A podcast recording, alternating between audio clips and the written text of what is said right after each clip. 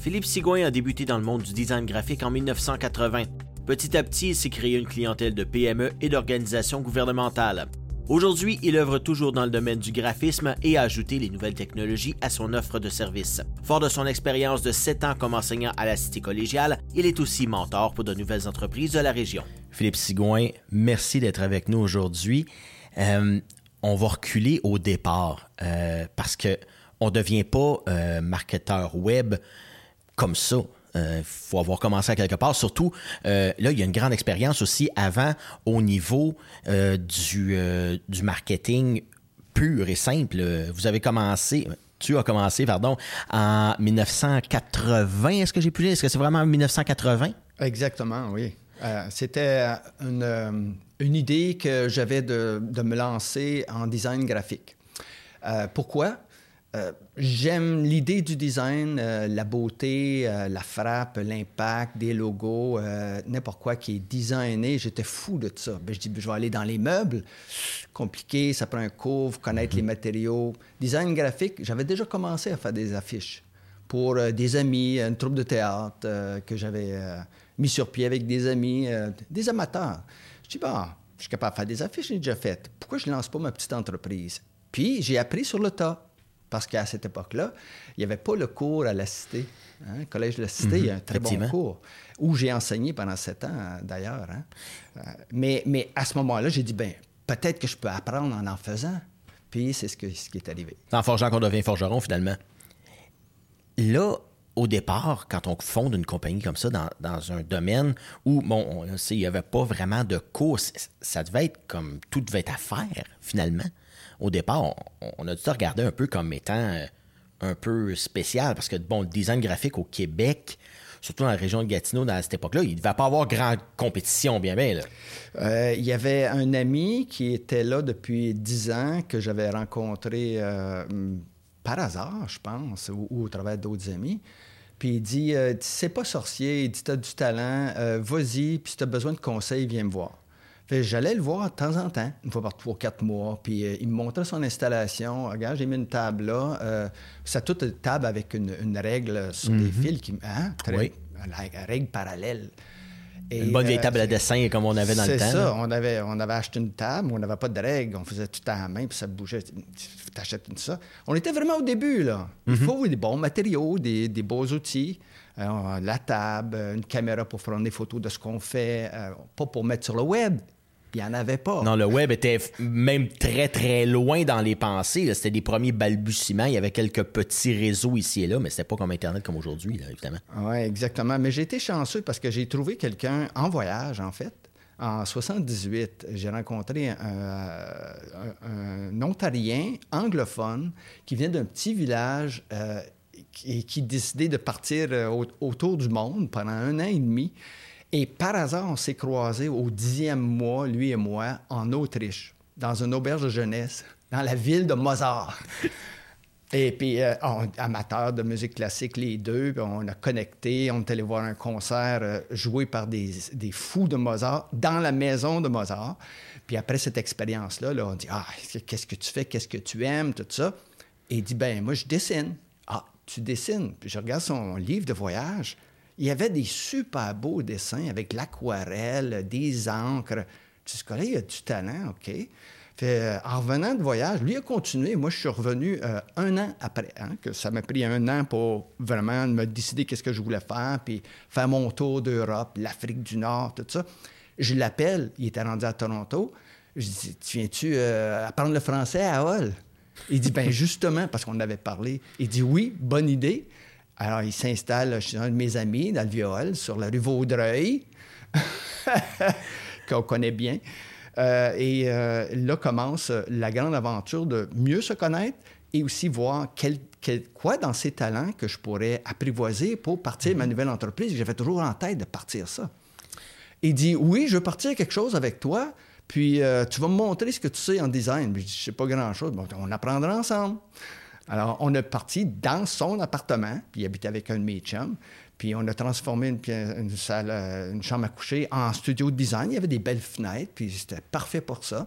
Puis on a appris le métier ensemble. Et effectivement, il n'y avait pas tellement de compétition que ça, mais il y en a qui étaient là depuis longtemps parce que du design graphique, on a toujours eu besoin. Hum. Oui, parce que c'est ça que je me demandais comme question, parce que là, on le sait, il y a des il y a des. Euh, le design graphique est là depuis des, dizaines, voire même une centaine d'années, même qu'on s'y attarde vraiment. Et puis, c'est. Euh, comment je pourrais dire? C'est un domaine où il me semble qu'aujourd'hui, il faut avoir il faut avoir certains cours, il faut avoir certains bagages. Dans le temps, on pouvait apprendre sur le tas. Est-ce qu'aujourd'hui, on peut encore apprendre sur le tas? On pourrait effectivement, parce qu'il y a beaucoup de ce qu'on appelle les tutoriels en ligne mhm. euh, et euh, beaucoup de petites vidéos de, jeunes qui commencent, qui veulent se faire connaître. Alors, ils font leur tutoriel. Puis des professionnels aussi qui, c'est leur façon de se faire voir sur, sur YouTube, par exemple. Mhm comment monter une maquette, comment utiliser euh, le logiciel Illustrator, comment jouer dans Photoshop, les rudiments. Puis quelqu'un qui est un peu intelligent, qui connaît les logiciels, qui a un sens du design, peut effectivement apprendre par lui-même. Euh, par contre, il va y manquer des règles de l'art. Comment on finalise un design, comment on peut, plein de choses autour du métier. Comment on présente des concepts à un client pour que ça passe, parce qu'on a déjà travaillé 12 heures, 15 heures là-dessus. On veut mhm. qu'un design soit accepté puis qu'on aille à la prochaine étape.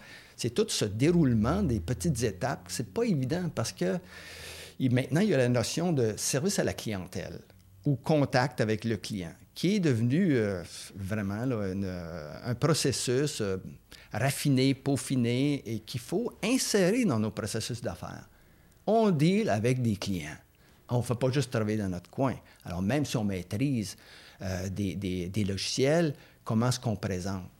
Ça prend le sens des affaires, c'est là. Ça, prend des, rudiments d'affaires pour être capable justement de faire une compagnie avec ça. On pourrait être simplement un designer graphique pour une grosse compagnie et puis revenir justement là, avec quelqu'un d'autre qui sait faire des affaires. Parce que, bon, la base des affaires, c'est pas donné à tout le monde non plus. Il euh, euh, faut, savoir. Mais là, à un moment donné, on, commence à avoir des clients, tout ça. Euh, les, les années 80 passent. ça commence à grossir. Et là, arrive toute l'informatique dans le début des années 90. Dans les années 80, oui, ça commençait. on a acheté les premiers Mac parce que le Mac était. Mm.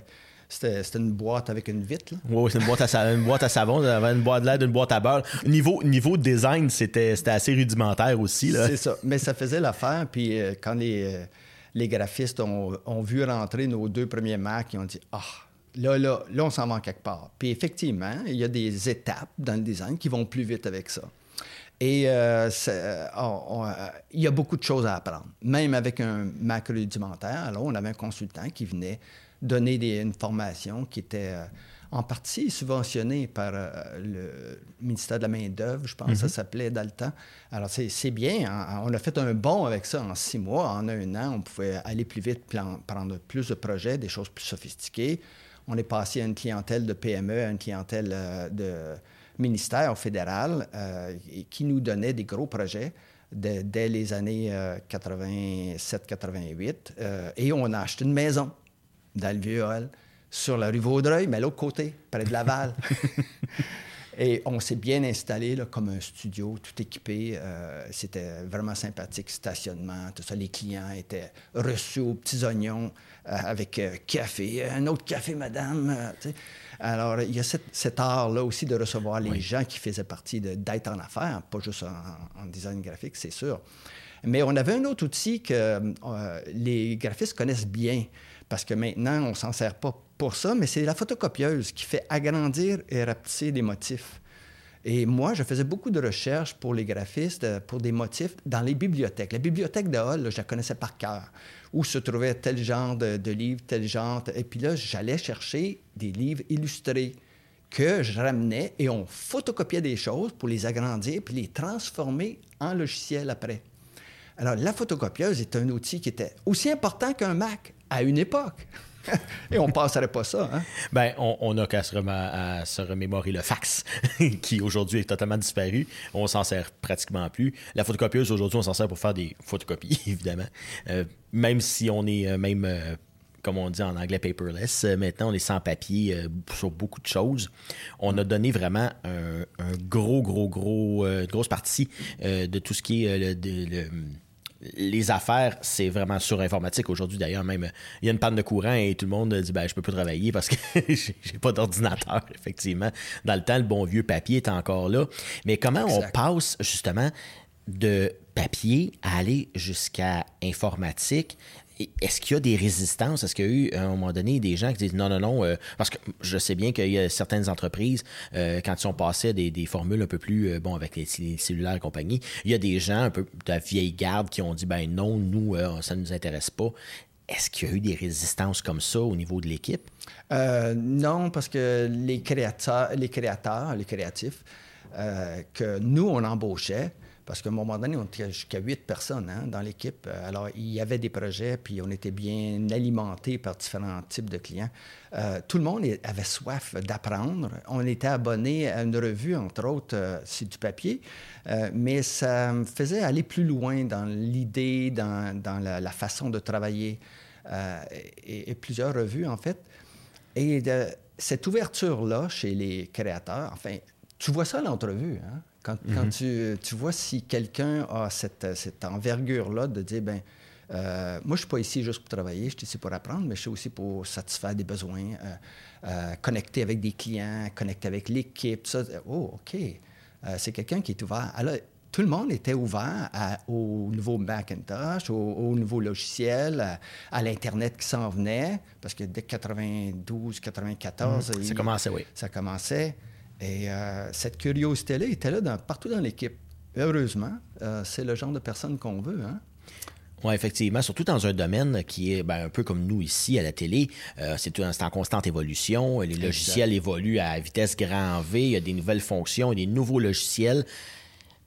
Il y, a, ce qu'on appelle en anglais un learning curve. la courbe d'apprentissage est, est, assez importante, mais on est tout le temps là-dedans. Puis je pense, je ne sais pas si c'est une caractéristique des créatifs, mais on est tout le temps à l'avant-plan. On veut avoir les nouvelles choses, on ne veut pas stagner non plus. Même en design, ça doit être la même chose. Tu ne veux pas faire la même chose que tout le monde fait, tu veux sortir du lot, j'imagine. Euh, exactement. Euh, les exemples qu'on avait dans les revues, euh, c'était seulement pour nous inspirer. On, jamais on aurait même pensé copier quelque chose. Et c'était c'était pas dans, nos gènes. On, essayait toujours de surprendre le client, surprendre le marché aussi, parce que le marché évoluait en même temps que les studios arrivaient, studios de design graphique à Hull, mais à Ottawa aussi. Là, il y en avait partout au moment donné. En 10 ans, de 85 à 95, euh, c'était un foisonnement. On est devenu membre de la Société des graphistes du Québec euh, dès, des, années 80. Et ensuite, euh, les, euh, Graphic Designer Society du Canada. Et là, on allait voir dans les rencontres, dans les conférences gratuites et puis plein de gens qu'on rencontrait, on voyait l'évolution des studios, l'évolution des, mentalités aussi, que tout le monde était ouvert à, faire progresser le métier. Et c'est pour ça que j'ai décidé d'enseigner aussi. Je vais aller voir qu'est-ce qui se passe avec euh, le cours à, la Cité, qui, venait de commencer début 90. Et je suis devenu enseignant. Puis j'ai pris juste un cours, juste une charge, qui était conception graphique. Donc, euh, un peu euh, l'âme du processus même, là, c'est quelle idée on prend puis qu'on amène aux clients avec du design. Et ce processus-là, on le voyait en classe. J'avais juste un cours, puis c'était vraiment intéressant. Et là, j'ai pu voir les, futurs euh, créateurs de la région, design graphique, qui, qui étaient dans ma classe. Et on, a, je demandais habituellement à la fin de chaque année, euh, j'enseigne pendant sept ans, euh, telle personne, est-ce que tu veux faire un stage chez nous? Ou est-ce que tu aimerais un emploi chez nous? Parce que des fois, il y en avait que je voyais que. Qui sort du lot, là, qui est vraiment très bon, trop fort pour la Ligue, finalement. Ah, alors, on avait le ton de ce qui s'en venait, un peu comme talent dans la région. Puis effectivement, deux, trois ans plus tard, on voyait des nouveaux studios euh, naître.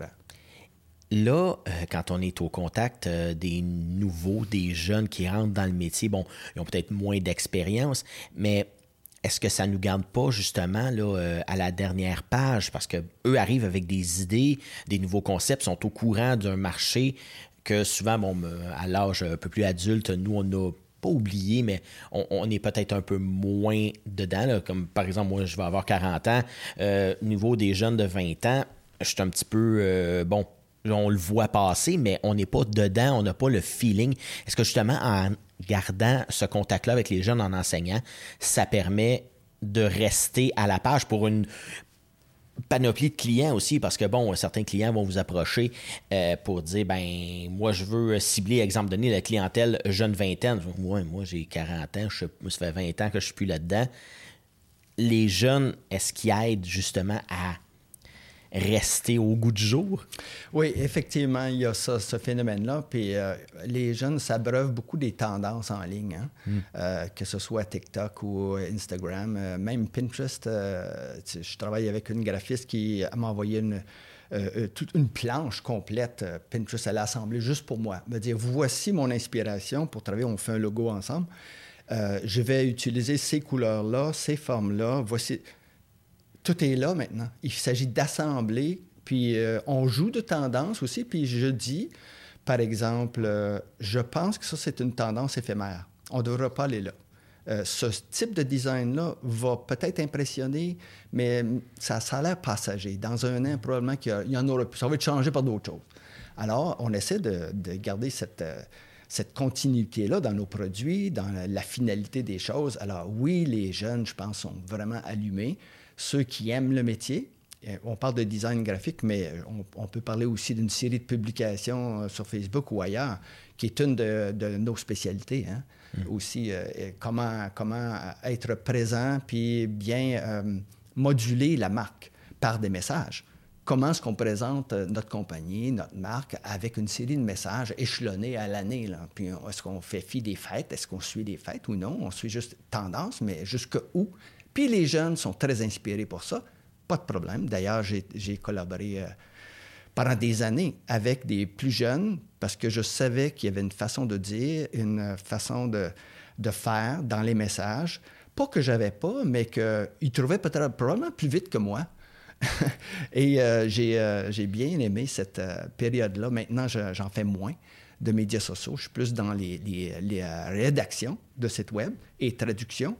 Donc, je joue beaucoup avec euh, les référencements organiques, les mots-clés, les expressions clés, tout ça. Euh, comment dynamiser un site. Euh, et pour moi, c'est plus excitant. J'aime le côté technique de ça. Mais effectivement, on a besoin de cette force-là qui s'en vient puis qui va prendre sa place avec des nouvelles idées. Quand est arrivé le milieu des années 90, je me souviens, bon, moi étant techno, très, très, très techno, j'étais au premier balbutiement d'Internet, euh, de l'Internet moderne, quand cette bébite-là est arrivée, euh, que ça commençait à rentrer dans les foyers, qu'est-ce qui au niveau du design, là, est-ce qu'on s'est dit, bon, il faut vraiment aller vers ça? Parce qu'on se souvient des premières pages, euh, premières pages web. Niveau design, euh, bon, on n'était pas là encore. On n'était vraiment pas au niveau, euh, au niveau d'aujourd'hui. ça prenait des, quand même des compétences en programmation. Quand les designers sont arrivés, ils ont dit, bon, qu'est-ce qu'on fait avec ça? Est-ce qu'on pensait que ça prendrait autant de place que ça en prend aujourd'hui à cette époque-là? Eh oui, euh, parce que, bon, moi, je, suis à l'affût de toutes les idées, euh, pas juste en, design, mais ce qui se passait en ligne déjà à cette époque-là. Et en 95, il est arrivé que mon associé voulait déménager à Vancouver. Il avait déjà acheté un terrain, en fait, pas Vancouver, sur une île. Mm-hmm. Hein, une île. Euh, en Colombie-Britannique? Oui, euh, il a trouvé euh, un terrain qui n'était pas trop cher, euh, en fait, qui était très cher pour, pour, les moyens qu'on avait dans les années 90, mais il a commencé à faire des paiements sur ce terrain-là. Il dit, Moi, je m'en vais là dans deux ans. Je dis Oui, OK. Bon, on a préparé graduellement cette, son, son, son, départ et qui amène aussi une partie de nos clients, dont le Musée des Beaux-Arts, parce que dès 88, on a changé notre orientation pour aller vers des clients muséaux. Ah, Donc, on avait les petits musées, les petites galeries d'art contemporain, dont l'Axe Néo 7, et euh, le Musée des Beaux-Arts, devenu client, Musée de la Nature, Musée des Civilisations, qui s'appelait comme ça avant, euh, au début. Hein. Et maintenant, c'est le Musée de l'Histoire. et lui, il dit, ben moi, je, je, veux continuer ma vie d'une autre façon, sur une île, tranquille, à aller observer des baleines qui passent. Bon, pas de problème. Hein? Et là, j'ai bien vu que je perdais mon, mon, mon associé, mais j'ai dit, j'ai beaucoup de compétences, je suis capable d'enseigner, ça fait longtemps que j'enseigne. Euh, je peux devenir aussi formateur. Alors, je suis allé voir un ami que j'avais rencontré dans un réseautage. Il dit justement, je cherche des formateurs pour montrer c'est quoi l'Internet et où on s'en va avec ça. Est-ce qu'il y a un futur là-dedans? Oui, c'est sûr. Bien, tu pourrais devenir un de mes formateurs. Et pendant un an et quelques, je prenais des mandats de formation. Donc, je montais les programmes. J'étudiais l'Internet dans ses débuts en 95, 96, 97. Et j'avais un petit programme que je montais. Puis j'ai pu euh, euh, donner des cours à Ottawa, à Hull, à Montréal euh, avec cette entreprise-là. Donc j'étais obligé d'être plus au courant que mes étudiants et plus au courant qu'être au courant.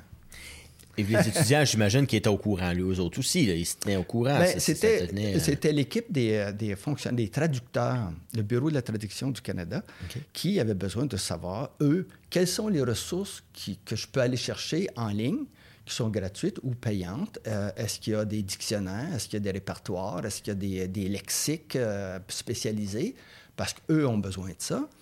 Et moi, je trouvais tout ça, je montais ça dans un programme de cours et graduellement, on parlait de ça. Et dans mes cours, difficile à croire, mais euh, très réel, j'avais toujours 10% de sceptiques qui disaient ben Monsieur Sigouin, là, c'est bien beau l'Internet, mais ça va, ça va disparaître. C'est une petite tendance. et si on s'en mord les doigts aujourd'hui. et il y en a qui se levaient au bout d'une heure et qui s'en allaient. J'ai pas besoin de ça. Wow. Puis ça, je l'ai vécu euh, au moins une fois ou deux par semaine, parce que j'enseignais chaque jour pendant que j'avais un grand mandat. Euh, de, gens sceptiques, euh, qui, des professionnels, des, des, vrais, qui connaissaient bien la matière, tout ça, mais ne croyaient pas dans l'Internet. C'est probablement une chose qui va passer. Alors, ils s'en allaient. Je n'ai pas, pas de temps à perdre, moi. J'ai du travail qui m'attend. je préfère être à mon bureau que vous écouter. Après une petite discussion, je dis, ben, euh, passez votre chemin. Moi, je continue à mon, ma formation. C'est quasiment qui vivra verra, finalement. Parce que ça aurait pu, ça aurait pu passer tout droit, devenir une tendance, mais on le sait, on, l'a vu. On l'avait vu déjà à ce moment-là, en 96, 97, que euh, on s'en allait vers euh, un, immense corpus de, de, connaissances qui arrivait là pas toujours bonne, euh, pas toujours vérifiée. Euh, mais Wikipédia est arrivé euh, pas longtemps après et est là pour rester. Pas, pas juste Wikipédia, mais beaucoup d'autres sources d'informations qu'on peut vérifier la fiabilité, même s'il y a beaucoup de fake news, hein, et beaucoup de transformations, de modifications, de, de, de piratage d'informations qu'on modifie selon les, les objectifs. Euh, il y a quand même euh, l'Internet euh, fourni tout le monde et on a toujours besoin d'une façon ou d'une autre. Hum. Ça, a vraiment changé notre façon de voir l'information, notre façon de voir même, j'imagine, le design, parce que là, on avait accès à l'influence de partout dans le monde. OK, on n'était peut-être pas à la sauce YouTube comme on l'est aujourd'hui. On était, disons que le, partage de données se faisait très lentement. Les, les plus, euh, bon, ceux de mon âge vont se souvenir du fameux son du modem. Ah, euh, ça, me joue dans la tête quand on se parle. Ah, c'est incroyable. Euh, je me souviens tellement de choses. Moi, j'avais un, ordinateur qu'on avait payé une fortune. Les, ordinateurs coûtaient excessivement cher comparativement. Je me souviens, je me souviens d'une émission en particulier que Computer Chronicles qui était sur PBS. Et puis euh, souvent ils arrivaient dans le milieu des années 80. voici notre nouvelle machine, blablabla. C'est seulement 5000 dollars. Mais des années 80, aujourd'hui, c'est comme 20 000. Je peux m'acheter une voiture pour ce prix-là. puis tout le monde s'est dit Ah, ouais, ok, c'est correct. ça, me surprenait tout le temps. Et puis, on, avait un petit écran, je me souviens, un petit écran cathodique 14 pouces, et c'était la chose. Euh, aujourd'hui, euh, quand je regarde ça, euh, ce qu'on a aujourd'hui avec la puissance des logiciels, on n'a qu'à penser justement à Photoshop, Illustrator dans, les, dans la famille Adobe, mais il y en a un paquet d'autres aussi, les logiciels qu'on peut faire, surtout en design. On peut vraiment faire quelque chose de, beaucoup plus, peut-être d'un peu moins, je dirais viscéral, parce qu'avec le papier, bon, c'est vraiment euh, la main du, euh, du guide designer, bon, euh, ça y va. Il y a des gens qui ont une facilité justement à faire des à, faire des choses plus qu'avec l'ordinateur. C'est, c'est plus c'est plus peut-être pas senti mais c'est plus ça vient de, de, de, de plus profond qu'avec un ordinateur un ordinateur c'est, c'est quand même assez plat j'imagine comme et comme, euh, comme design. Oui, effectivement. Euh, beaucoup de designers utilisent, euh, toutes les sortes de designers utilisent l'iPad où tu dessines, dessines directement et où tu vas chercher une image et tu peux copier ce qui t'intéresse sur l'image. Et ça va très, très vite pour trouver des motifs. Tu, tu l'as, es branché Internet, tu vas le chercher, tu mets là, tu copies par-dessus, tu redessines la chose, tu la réinterprètes avec de la couleur, des lignes, des, des euh, des tons. Des... Et cet outil-là est, quasiment indispensable maintenant pour la rapidité, parce qu'on essaie toujours de raccourcir le temps, hein, d'amener de, la commande du client à la livraison. Il faut que ce soit payant à un moment donné. Et c'est le nombre d'heures, souvent, qui fait la différence. Oui, parce qu'avant, j'imagine que ça prenait pas mal plus de temps, euh, s'asseoir, trouver une idée, trouver l'inspiration aussi. Des fois, l'inspiration vient pas. Oui, exactement. Et, il y, a, une façon de faire rouler les projets dans une équipe aussi qui fait que tu n'épuises pas tes meilleurs créateurs. Hein? Tu leur tu surcharges pas. C'est la même chose pour le travail sur Internet. Euh, quand on, tient à nos ressources, on a trouvé des, bons euh, collaborateurs. Euh, il faut doser ce qu'on leur donne. Il y avait des projets assez compliqués aussi pour les musées, d'ailleurs. Par exemple, des livres, des livres d'exposition. Euh, qui doivent être à la hauteur de l'exposition, qui doivent refléter d'une certaine façon l'esprit d'une exposition et l'esprit du cheminement de l'artiste. Comment on fait un catalogue d'exposition ou un cahier d'exposition pour qu'on euh, voit qu'il y a une cohérence avec euh, tout ce qu'on voit dans la salle, dans la galerie? Et, ça, c'est des projets qui sont exigeants pour des créateurs. Alors, euh, on ne peut pas surcharger euh, de, ce genre de, projet-là tout le temps. Euh, il faut alterner aussi dans l'équipe qui prend quoi. Donc, ce dosage-là te permet aussi d'avoir des gens, des employés ou des collaborateurs qui restent satisfaits, contents, progressifs, ils peuvent se reposer entre les gros projets. On leur donne quelque chose de. Eh bien, hein? c'est déjà euh, la fin de la première section. J'aimerais remercier tous ceux qui nous ont écoutés via ma TV Outaouais ou encore sur TVC Basse-Lièvre. N'oubliez pas, on est sur euh, Apple Podcast, SoundCloud, Spotify et aussi sur YouTube en version intégrale et sur Facebook. Merci beaucoup d'avoir été là. Ben, c'est passionnant, c'est fascinant. Puis il y avait une question qui me trottait dans la tête, on parlait de la vitesse aussi. J'imagine que Maintenant, s'il y a quelqu'un, bon, il y a de la compétition, s'il y a quelqu'un qui est capable de sortir un travail qui est décent en une certaine rapidité, j'imagine que les clients s'attendent à ce que tous les autres soient capables de le sortir. La ah. pression qu'il peut avoir aussi sur un client, euh, le client vous arrive, puis c'est pour demain matin, tu es capable de le faire parce que, bon, l'autre à côté va le faire. Si toi, tu n'es pas capable, l'autre va être capable. Est-ce qu'on sent une certaine pression justement des clients? Euh, dans le domaine de la publicité, quand il y a des campagnes qui doivent être lancées en quelques jours, euh, ça, c'est quelque chose qu'on ne fait pas chez nous parce que ce rush-là te permet aussi, pourrait éventuellement te permettre de rater ton coup ou d'avoir un client insatisfait.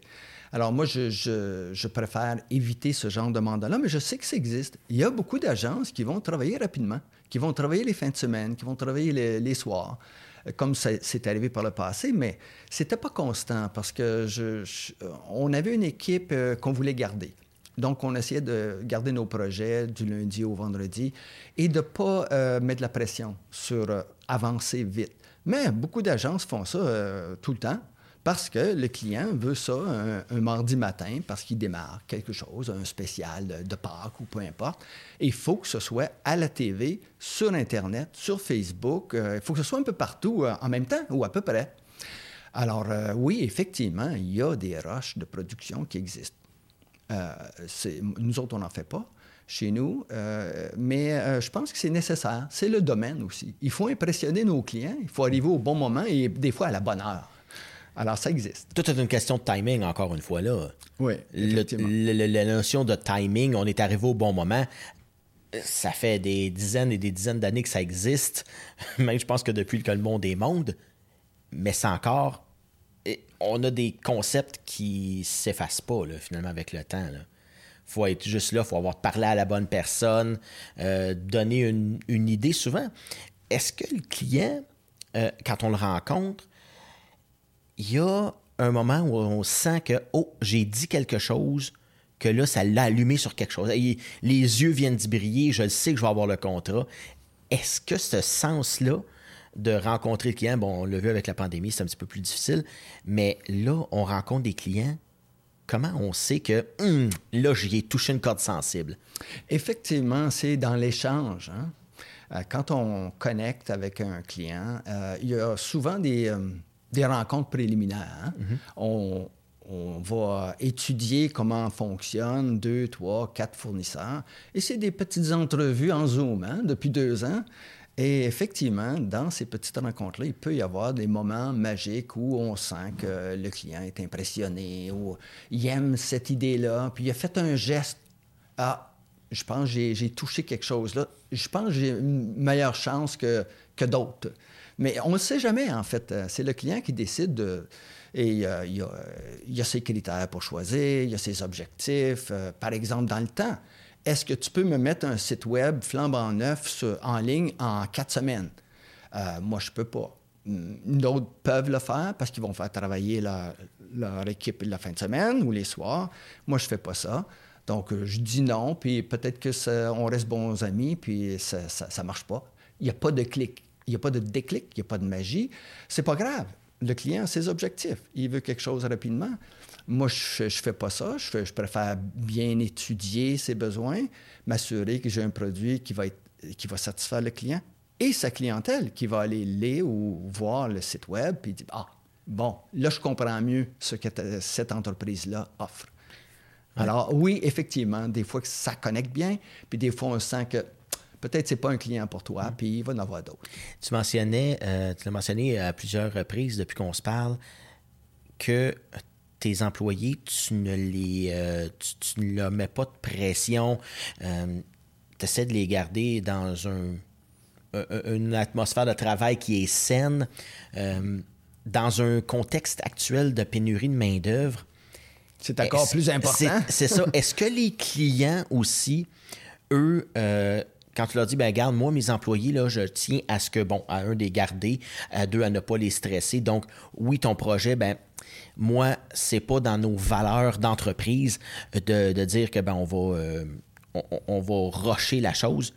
Est-ce que les clients sont perceptibles à ça, dire oui, je veux faire affaire avec, euh, avec lui parce que justement, il traite ses employés d'une manière décente. Est-ce qu'on est commence à avoir ce genre de réaction-là vers euh, les gens d'affaires ou peu importe les clients? Oui, effectivement. Ben, avec ma petite entreprise Présence Web Marketing, on a développé un modèle ou une formule qui est assez courante. En fait, je suis seul dans mon entreprise et je vais approcher des collaborateurs, euh, des pigistes habituellement comme moi, euh, parce qu'ils sont disponibles comme ça. Et effectivement, je demande toujours, euh, est-ce que tu peux travailler vite? Est-ce que tu peux travailler sous pression si jamais j'ai besoin de quelque chose? Oui, non, peut-être, euh, ou je suis bien occupé, oui, je peux prendre plus de projets. Et c'est quelque chose, on met, on met vraiment ses gants blancs hein, pour travailler avec des gens. Surtout aujourd'hui, oui. et, surtout des collaborateurs pigistes parce qu'ils ont le choix d'aller ailleurs. Ils ont probablement déjà une clientèle, euh, une base de clients bien établie. Alors, il faut voir la disponibilité. moi, mon, plus gros défi, c'est jouer avec des, euh, des horaires de deux, trois personnes pour soit, soit des webmasters, soit euh, d'autres rédacteurs, soit un designer graphique. pour voir quel horaire tu as, comment ça marche dans ta vie. On essaie beaucoup de connecter aussi pour respecter le rythme de la personne, euh, c'est temps fort. Quand est-ce que tu peux, euh, tu penses livrer ça? Moi, je joue beaucoup avec des horaires de disponibilité, puis m'assurer que j'ai quelque chose, un livrable pour mon client, telle date.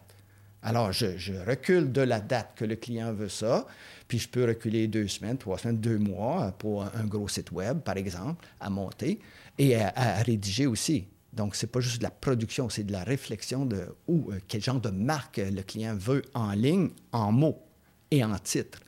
Et ça, j'ai besoin de, gens pour travailler avec moi, c'est sûr, mais toujours ce respect-là de, son horaire, de son rythme, de sa disponibilité. Effectivement, c'est encore plus important quand on cherche des gens.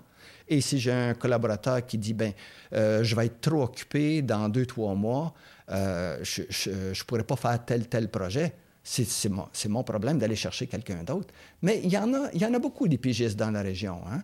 Euh, c'est des gens, des fois, qui n'ont pas trouvé l'emploi qu'ils veulent ou, comme moi, ils aiment l'idée de travailler seul, chez eux, tranquillement. Euh, c'est pas la COVID qui nous, qui nous a poussés dans nos petits bureaux chez nous. Hein. En fait, euh, nous, dans notre modèle d'affaires, moi, je travaille chez moi depuis 30 euh, ans. La COVID n'a pas changé grand-chose, sinon qu'il faut faire beaucoup de rencontres de 5 à 7, toutes les formules de, de, de réseautage qu'on avait avant ils, sont, ils sont en Zoom, puis tu, tu, parles à des gens qui sont gros comme ça, là. Disons que ça, a pris pour, ça, ça, en a pris pour son rhume euh, aussi au niveau des 5 à 7. Moi, je me souviens à l'époque, à l'époque quand j'étais journaliste ici, euh, on se promenait beaucoup dans les 5 à 7. Et puis, le nombre, justement, d'entrevues que j'ai pu euh, booker ici et là, tout le monde est là en même temps. Donc, tu passes d'un à l'autre. Oui, c'est ce que ça tente de venir à mon émission. J'aimerais parler de tel, tel, tel sujet. Ça va plus vite que par, que par Zoom, malgré qu'on a moins à se déplacer. Donc, on, y regagne là-dessus. Euh, un, député comme Stéphane Lozon me disait, ben, je peux faire au moins huit réunions par jour euh, quand je pouvais en faire deux, parce que moi, partir d'Ottawa, aller dans la petite nation ou aller à Argenteuil, euh, ça prenait un temps physique pour y aller. Je perds trois heures ou quatre heures dans ma journée juste à faire du, voyagement c'est un petit peu plus facile avec Zoom on, y a trouvé quand même. C'est euh, bon. Là. on, s'est adapté, mm. effectivement. Puis il y a des pots et des comptes, euh, effectivement. D'ailleurs, nous, on le fait euh, à toutes les semaines ici avec l'émission de TVC Info avec notre animatrice Floralie qui est en direct de chez elle. Et les gens sont en direct de chez eux directement via, oui, oui, Zoom. Floralie, je la connais effectivement. J'aime beaucoup sa formule, son approche aussi. Mm. C'est ça. Donc, il faut développer une, autre approche. J'imagine qu'avec les clients, ça a été la même chose. Les clients, bon, là, on est adapté quand même. Ça fait deux ans, pas mal, qu'on se met là-dedans. Mais au départ, ça devait être un petit peu plus difficile euh, de justement de convaincre les clients, euh, de dire oui, euh, oui, regarde, on va se rencontrer, mais via Zoom. Oui, c'est plus aléatoire. On dirait qu'on est moins sûr des résultats. Hein. On est moins sûr de l'effet qu'on fait. La poignée de main, la fameuse poignée de main, on l'a pu. Et, puis là, tu sais on, peut s'envoyer des babayes, mais c'est pas pareil. c'est pas aussi significatif. Euh, justement, si on travaille à, l'ancienne, si on peut le mettre entre guillemets, euh, ça a changé. Il va y avoir un avant et un après pandémie, euh, j'imagine. Ben, Dans le traitement aussi des, des, demandes des clients, ça, il va y avoir d'autres choses aussi, j'imagine. Ben, je pense que ça va se. On va revenir à l'ancienne formule tôt ou tard, mais ça va prendre un petit peu de temps. Est-ce que c'est 2022? Euh, personne ne le sait. Euh, mais euh, je peux donner un exemple. La Chambre de commerce de Gatineau a fait son premier 5 à 7 en personne il y a deux semaines, mais ça, s'est passé au, centre Slush Poppy. Donc, il y a beaucoup, plus d'espace. Il y a plein d'espace, puis les gens, on, se parlait avec masque, et puis après deux verres de vin, les masques tombaient. Mais on était quand même dans un grand espace et euh, ça, c'est possible. Euh, est-ce que ça va continuer comme ça? Je ne sais pas. Il y a beaucoup de gens qui, craignent. Hein? il, y en a d'autres qui ne sont pas du tout allés. Dis-moi, je ne me, retrouve pas avec une, 200 euh, personnes, puis je suis masque, pas masque, tout ça. Alors, c'est pas pour tout le monde non plus. Hein? Non, c'est ça. Et, c'est correct. Hein? Il faut vivre euh, ce qu'on a envie. Moi, ce que je préconise, en tout cas, ce que je vois comme tendance, c'est une tendance hybride. Donc, euh, mhm. Pour nous, exemple donné, à l'informel, on a souvent des gens qui sont via Zoom parce que, bon, ils ne peuvent pas se déplacer. On est allé chercher aussi des gens qui sont de l'extérieur euh, de, la, de la région pour apporter justement à, ce qu'on disait. C'est sûr qu'on aime, puis on s'en est parlé justement avant de faire l'entrevue, eh bien, on aimerait ça. L'idéal, c'est en personne, mais on comprend, évidemment. On s'est adapté euh, aux, gens et ça a permis d'aller chercher des gens euh, qui, normalement, ne seraient pas jamais venus à l'émission, puis d'aller chercher d'autres propos. Et voilà. Et là, on s'adapte de façon, de façon hybride. On le fait euh, quand on est capable en format live et on le fait en format Zoom quand c'est quand c'est possible. Puis je regardais les émissions et on est rendu à pas mal 50-50 euh, dans, dans, le format Zoom. Tu sais, on est allé chercher des gens euh, qui étaient, exemple donné, j'ai dans la tête Louis Robert, qui est un agronome et tout. Donc, avec il a fallu redesigner notre studio aussi. C'est là qu'on se rend compte dans le design, ça va partout. Là. Euh, c'est graphique, mais on, le voit aussi. Là, on parlait tantôt, bon, là, il faut que ce soit à la télé, il faut que ce soit sur Internet, il faut que ce soit euh, ici et là. Mais les formats, non seulement les formats de fichiers diffèrent, mais les formats euh, de présentation diffèrent aussi. Ça, ça, a augmenté beaucoup. on n'est plus juste papier dans, une revue ou dans un journal. Oui, la formule, on s'attend à ce que les gens, les futurs employés soient très, très instruits. Ils connaissent beaucoup de choses maintenant. Euh, je regardais euh, certains mandats à faire dans la communication. Mhm. On aime bien avoir des communicateurs qui savent écrire en anglais et en français dans la région. Hein. D'un coup, je tombe sur une ligne, connaissance des logiciels de design graphique, un atout. Oui, mais le gars, il a fait un bac en communication. Ça ne veut pas dire qu'il s'est designé nécessairement, mais on exige ça maintenant dans certains postes de communication. Pourquoi? Parce que c'est dans l'air du temps, parce qu'on ne veut pas appeler un graphiste à chaque fois. On combine des talents dans les postes et les jeunes euh, l'ont, sans nécessairement avoir pris de cours, comme euh, on discutait. Il y a beaucoup de choses en ligne. Ils ont des amis qui sont prêts à leur montrer. Euh, il y a des formules qui, qui, sont là. Il y a des ressources. On cherche des jack of all trades, comme on dit en anglais. Là. Euh, c'est plus rapide, la personne est là, est dans l'équipe, même en Zoom, on sait que la personne a trois talents au lieu de deux. Euh, c'est alléchant. Et effectivement, les jeunes euh, s'attendent à ça aussi, avoir plusieurs talents. On, le voit dans les, dans les CV, dans les mêmes les demandes d'emploi qu'on voit partout dans le domaine des communications, au design. là, j'en vois beaucoup, beaucoup passer dans le design graphique, bon, sur des sites spécialisés en emploi. Il y a une demande. Là si un jeune dit hey, j'aimerais ça l'étudier en, en, design graphique, la demande est là. Il peut s'attendre à avoir un emploi en sortant, même, même si dans pas mal dans tous les domaines présentement on, cherche. Mais euh, quelqu'un en design graphique dit euh, si, mettons, il disait Bon, euh, Philippe, est-ce que, est-ce que tu penses que je peux m'en aller là-dedans? Est-ce qu'il y a de l'avenir là-dedans? La réponse est ah, on, on, a toujours des besoins, effectivement. Parce que même si ce n'est pas destiné au papier, au format brochure euh, corporative, où on, étale euh, les bons coûts de l'entreprise ou les, produits. Il y a toujours Shopify pour présenter ces choses, vendre. Euh, L'Internet est là. Et c'est là pour rester. Et on a toujours besoin d'un designer, ne serait-ce quelqu'un qui connaît l'ergonomie des sites web, l'ergonomie des, des, des cybercommerces aussi. Euh, ça, c'est quelque chose qui fait aussi vendre. Euh, on, oublie des fois que quand on arrive sur un site web, puis c'est pas la présentation qu'on veut voir, les photos sont un peu moches, on reste 8 secondes sur un site. C'est à 8 secondes. Si, si on n'est pas accroché dans ce temps-là, qui est assez court, ben on a le choix de 25 autres sites web qui nous est proposé par Google c'est simple, on va aller voir ailleurs, tout simplement. Alors, si c'est trop compliqué aussi, si on... trop compliqué. Ah, si on voit, bon, euh, justement, je veux acheter quelque chose, je m'en vais sur un site, puis, voyons, je trouve pas euh, le bouton clique mal, ça... Ben, on dit, on va aller, on va ailleurs. Exactement. Puis, le, petit, euh, la petite fonction de recherche sur un site où il y a beaucoup de produits, ben moi, je vais avoir tel produit, je vais mettre mon mot-clé là, euh, et, j'ai tout de suite 25 euh, choix qui, me sont offerts. J'adore le moteur de recherche interne ou local qu'on appelle sur un gros site web de commerce électronique.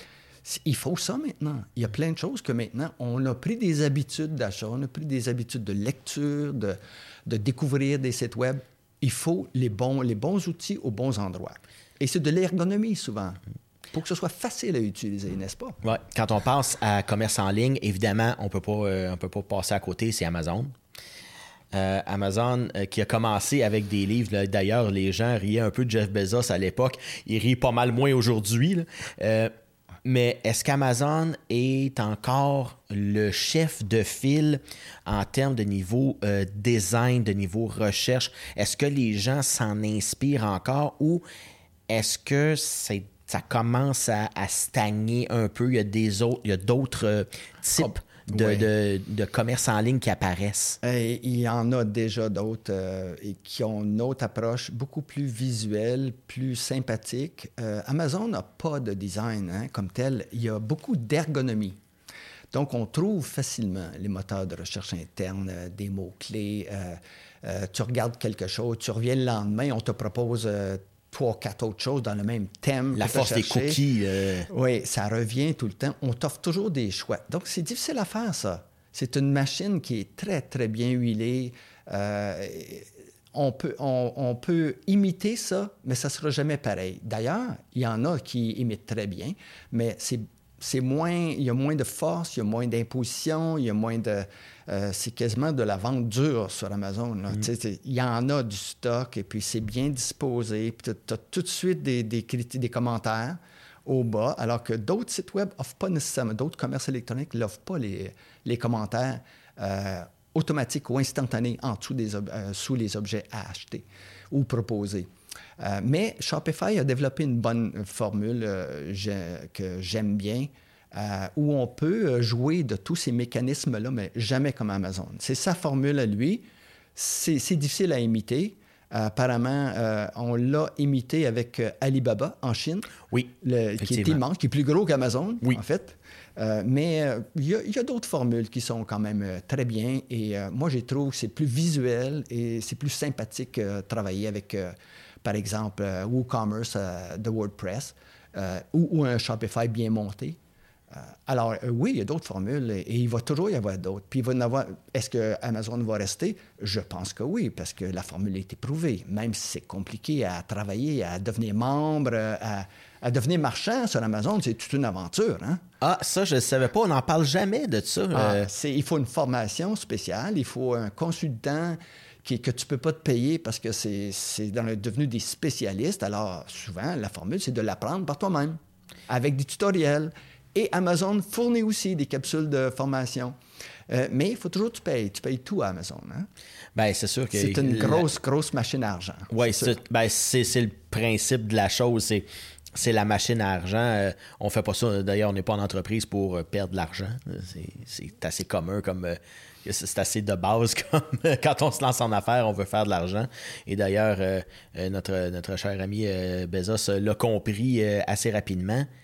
Oui. Ben, il y a aussi l'achat local. Il y en a qui vont dire, ben c'est bien beau, Amazon, je reconnais que j'ai des produits qui sont 5 à 10 dollars moins chers, mais je connais trois, quatre entreprises qui offrent à peu près la même chose, les mêmes produits. c'est local. Ils ont monté leur, leur commerce électronique, je vais aller acheter là. Hmm. D'ailleurs, à mon niveau euh, technologique, euh, bon, euh, il y a un magasin ici à, Gatineau et d'ailleurs, on a acheté souvent parce que la force du magasin local, c'est de l'avoir. S'il l'a en stock, ben tu le prends, tu le prends de la, tablette, tu le payes, tu t'en vas avec.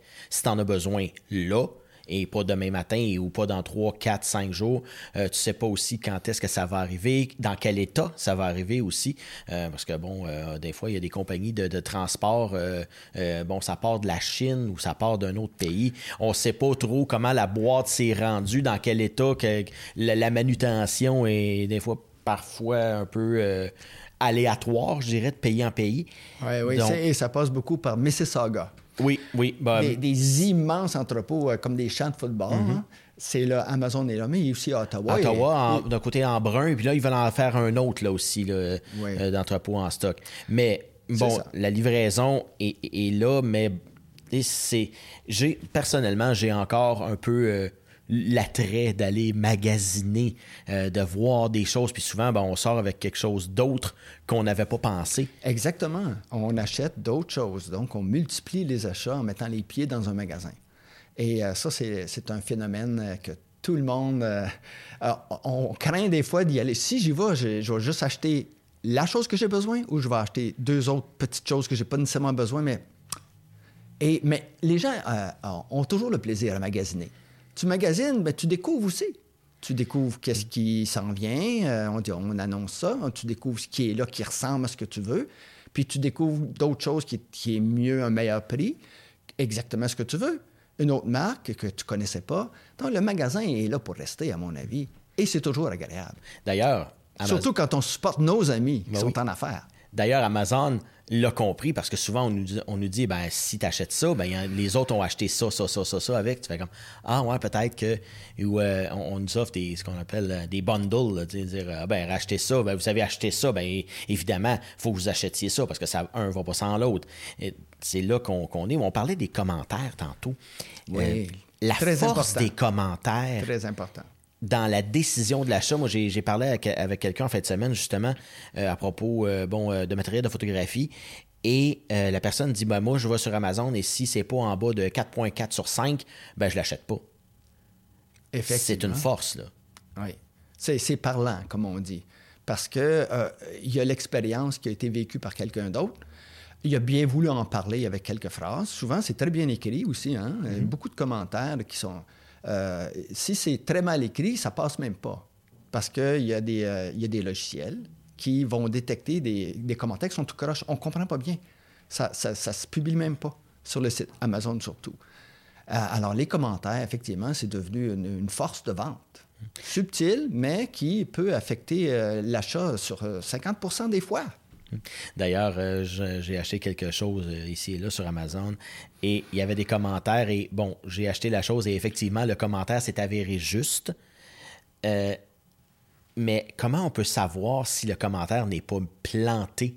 Un peu, on avait eu, euh, bon, je pensais à un, site euh, de voyage, euh, qu'il y a des compagnies qui disent, ben regardez, là, ils disent aux compagnies, ben moi, je vais, je vais te mettre des bons commentaires, je vais booster ça un peu, même si, tu sais, on va éluder des, anciens commentaires, ceux qui, qui sont pas bons comment savoir justement le vrai du faux dans ces commentaires-là? Savoir si, ce ah. produit n'est pas boosté? C'est très difficile à savoir. Moi, ce que je personnellement, je lis au moins une vingtaine de commentaires et plus. Puis dans la moyenne, je le vois si les gens ont apprécié. Puis aussi dans les commentaires, un autre point que j'aime, c'est qu'ils vont décrire le produit, euh, qu'est-ce qu'ils ont préféré dans le produit, qu'est-ce qu'ils ont moins aimé. Et, ça, je vois, ah, le produit, il y a cette force-là que n'avais pas pensé à ça. Ah, tu peux aussi faire ça avec. Ben oui, c'est dans le commentaire. Puis là, je regarde le produit, puis on le tourne, hein, on, mhm. agrandit la photo. Je dis, ben oui, non, ça, j'avais pas vu ça. Donc, les commentaires peuvent ramener au produit et mieux comprendre ce qu'on va acheter ou ce qu'on ce qu'on cherche. Alors, j'aime beaucoup cet aspect-là qu'il y a quelque chose d'instructif, d'éducatif des fois, mais il faut en lire beaucoup hein, pour faire une, certaine moyenne. Puis, est-ce que les commentaires sont truqués? On espère que non. Je ne sais pas. Il est possible. Mais sur la, sur la tonnes de commentaires qu'il peut avoir pour certains produits, ben, des fois, à un moment donné, on peut se faire une tête. Moi, ce que j'aime aller voir, c'est les commentaires à une étoile et les commentaires à cinq étoiles. C'est quoi la différence entre les deux? Qu'est-ce que la personne a fait avec le produit pour le détester à mort ou pour l'adorer? Exact c'est là qu'on voit, on peut, on peut essayer de, de, remettre les pendules à l'heure dans le milieu et voir si effectivement le produit est bon ou est pas bon. Euh, ou pour souvent, on se rend compte que les gens ont fait totalement quelque chose d'autre avec le produit qu'ils n'étaient pas censés faire. Puis là, ah, je le déteste parce qu'il fait pas telle affaire. Oui, c'est parce qu'il n'est pas conçu pour ça. Oui, oui, exactement. La conception est là. oui, ou, je regarde les dates. Hmm. Euh, des commentaires négatifs, c'est avant 2019, euh, 2018. Puis c'est comme si tout le monde s'occupe des commentaires. Hein. le marchand, les entrepreneurs, ceux qui bâtissent les produits, des, qui designent. Et on a corrigé à partir de 2020, euh, ça commence à être positif. Là, ça? Ah, il n'y en a plus des, des, une étoile. Là, on voit que les gens s'en occupent, les commentaires, et ils prennent des leçons de ça, ils vont améliorer les produits. On le voit, euh, bon, j'ai commandé, exemple donné, on parle d'une base de micro, comme ça, j'en ai commandé une, et puis il disait, bon, euh, maintenant, c'est le, nouveau design, le nouveau design est ici, le nouveau design est là, parce que justement, il y avait des forces, exemple donné, des faiblesses au niveau de la, de, la, structure pour l'attacher, exemple donné, ou quelque chose comme ça. Donc, ils sont améliorés les commentaires ont cette force-là de, faire réagir. Puis souvent, on pense que, bon, c'est mon commentaire, c'est un goutte d'eau euh, dans l'océan. Mais si on se plaint jamais, comment la compagnie peut le savoir que son produit ne euh, répond pas aux attentes des clients? Mais du côté de l'autre côté, quand on les reçoit, les commentaires, on voit souvent des gens qui, euh, sous les certains mauvais commentaires, vont dire ben, appelez-nous, est-ce que c'est bon, ça, justement? Est-ce qu'on le recommande aux gens de dire répondez à ces commentaires-là, puis essayez de trouver un, terrain d'entente, puis pour s'améliorer, si jamais il y a vraiment une lacune en quelque part dans notre entreprise? Est-ce que c'est bon de ça? Est-ce que c'est est -ce c'est sain? Puis est-ce que ça ne demande pas justement un temps de fou? Bien, ça prend un, équilibre. Euh, d'ailleurs, on le voit bien sur Facebook quand quelqu'un euh, essaie de, dire quelque chose de positif sur une actualité, sur un politicien, sur une nouvelle loi dans notre ville, un nouveau règlement. Euh, les gens vont beaucoup critiquer, puis il y en a qui font la part des choses. Et quand on se donne la peine, effectivement, tu le dis bien, hein, que ça prend du temps de s'informer. Euh, j'ai lu, euh, je pense, une quinzaine de commentaires euh, ou une vingtaine. C'était long. Je dis, mais je vais aller au fond de ça. Je veux savoir ce que la majorité des gens pensent. Et puis, ça prend du temps. Au, bout de vingtaine de commentaires, je peux faire le pour et le contre, la part des choses. Puis je dis, ah oui, OK, lui a raison de dire ça, mais lui a raison aussi de critiquer. Parce que sa, critique, c'est bon. Et ça prend ce côté-là aussi. Non, moi, j'aime bien Facebook pour ça. Je ne parle pas des, euh, commentaires stupides ou euh, des, aberrations qu'on envoie, là. mais quand il y a une bonne discussion, euh, Facebook, c'est bon pour ça. Mais du côté du c'est client... Pas, pas du produit, c'est plutôt des idées hein, mm. qu'on a sur, sur, Facebook. Mais du côté du client, quand tu reçois des mauvais commentaires, est-ce que justement tu en as des, clients qui t'appellent Hey, euh, j'ai des mauvais commentaires sur mon site web ou quelque chose comme ça, qu'est-ce que je fais? Euh, Oui, C'est quoi qui est bon en marketing de le faire répondre, pas répondre? C'est où le dosage? Euh, Normalement, ça vient automatiquement. Hein. Le client t'appelle et dit J'ai de mes clients qui ont dit qu'ils ne trouvaient pas telle chose dans le site web. Est-ce qu'on peut mettre ça plus clair? Ou on, on est on est en train de regarder mon site web, puis certains de mes clients ont dit qu'il manquait ça. Il y a telle chose. J'ai suivi une formation, puis mon site web va pas assez loin, selon ce qu'on me dit. Puis les clients ont dit qu'ils ne trouvent pas telle chose. Il n'y a pas de vidéo sur ton commentaire. Tu n'as pas vraiment de conseils aux gens, aux, euh, futurs acheteurs. Euh, Philippe, qu'est-ce que tu peux faire pour ça? Alors oui, ça vient et des clients et de leurs clients. Puis graduellement, on peut améliorer c'est comme, comme on améliore des produits, des produits euh, à, la consommation. Euh, on améliore un site web aussi dans le temps. On ne peut pas tout faire en quelques mois hein, sur un site. Euh, souvent, c'est graduel, souvent, c'est par étapes. il y a des petites entreprises qui veulent un site de base, temporaire. Puis je te reviens de voir dans un an, on fait quelque chose de, plus complet parce que là, je vais avoir des petites vidéos, je des, euh, peut-être une fonction de commentaire, je vais avoir un blog où on pourra donner son opinion sous les articles. Euh, c'est des choses qui arrivent graduellement ou progressivement parce que ça, coûte des sous aussi. Est-ce qu'on a le budget? On a un budget pour un site web, mais il faut aussi un budget pour une présence en ligne. Euh, où est-ce que je vais aller sur les médias sociaux? Ben, est-ce que j'ai le budget pour ça aussi? Alors, on essaie de répartir la tarte budgétaire marketing de différentes façons puis, effectivement, les clients vont donner des opinions qui vont aider à améliorer la présence euh, d'une entreprise en ligne. Euh, justement, on parle d'argent. Comment ça peut coûter? Une entreprise là, qui, qui dit bon, ben, je vais aller voir. Euh, c'est sûr que c'est variable, évidemment, ah. selon, le, selon le nombre de pages, mais un budget minimum, dire, regarde, en bas de ça, là, écoute, je peux rien faire pour toi, là. même un site web de base, base, base. On peut s'attendre à combien euh, payer? Ben, c'est quelques milliers, j'imagine? Oui, 2000 dollars. Euh, c'est un site euh, web de base. souvent, on y va au plus simple. Hein. C'est ce qu'on appelle la page défilante. Ah oui. On défile photos, panneaux information, photos, euh, un, côté mission, vision, on arrive plus loin, produit ou service. Et, ça, ça se fait en trois secondes. J'ai tout le contenu du site web. C'est des sites de base à 2000 On va aller plus loin, 3000, 4000, 5000. On peut rajouter à ça ou changer la formule. Boutique en ligne, on parle de dizaines de milliers, j'imagine? Euh, il y a des petits Shopify qu'on peut faire pour euh, 3000 2000, 5 3000 parce que souvent, on commence avec une, gamme de produits qui est limitée. Ben, j'ai fait des sacs à main, on va dire, euh, designés euh, par moi puis ma fille, on va dire. Et euh, j'en ai juste 12 modèles. Combien ça coûte? Je vais aller sur... Parce que j'ai confiance, ça se vend déjà avec mes amis. Je pense que ça peut se vendre en ligne. Surtout que je vais y aller français et anglais en partant. Ah, OK. Ben, c'est peut-être un petit budget de 2000 quelques. Et puis, on ajoute tranquillement, puis le, site prend de la prestance, un choix très intéressant, euh, des thèmes qui reviennent dans les produits. Ça, on peut monter à 5 000, 6 000. Effectivement, euh, un bon commerce en ligne avec 200, 300 produits, peut-être 10 000, 15 000, effectivement. C'est quand même pas si euh, onéreux que ça. Moi, je pensais, ben, il y a eu des temps où c'était exorbitant. Là, on est capable d'avoir une présence en ligne pour quelques milliers de dollars si on veut s'investir. Puis souvent, euh, j'écoutais une vidéo sur YouTube et justement, la personne disait ben, si tu veux commencer à faire du YouTube, ben, il faut que tu commences faut que tu commences à quelque part, faut que tu le fasses. Oui. Juste le faire. Puis j'ai lu dans, ton profil le côté mentorat. On en a parlé un peu, bon, l'enseignement et tout ça. Mais bon, aujourd'hui, le mot mentor, j'ai l'impression qu'il est pas mal galvaudé. Tout le monde à peu près a des mentors et tout le monde un peu s'improvise mentor.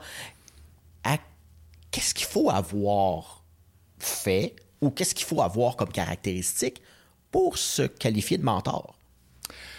Euh, je pense que c'est l'expérience qui fait la différence. Euh, pareil, je, mentionne la Chambre de commerce de Gatineau parce que je connais bien euh, l'équipe des mentors. Ben, pas toute l'équipe, parce que je pense qu'on est soixantaine. Hein? oui, oui. Il y en a pas mal. Et, il y en a pas mal. Et c'est des gens qui ont de l'expérience, qui ont réussi quelque chose en affaires, qui ont une bonne base de clients, qui ont, qui ont vécu l'épreuve d'être en affaires un peu plus compliqué. Ils ont eu des employés, ils ont eu peut-être euh, des nouveaux partenaires qui sont arrivés, d'autres qui ont quitté. Comment on se réinvente euh, quand les clients ne sont pas là, quand on ne vend pas bien, euh, on va ajouter nos services.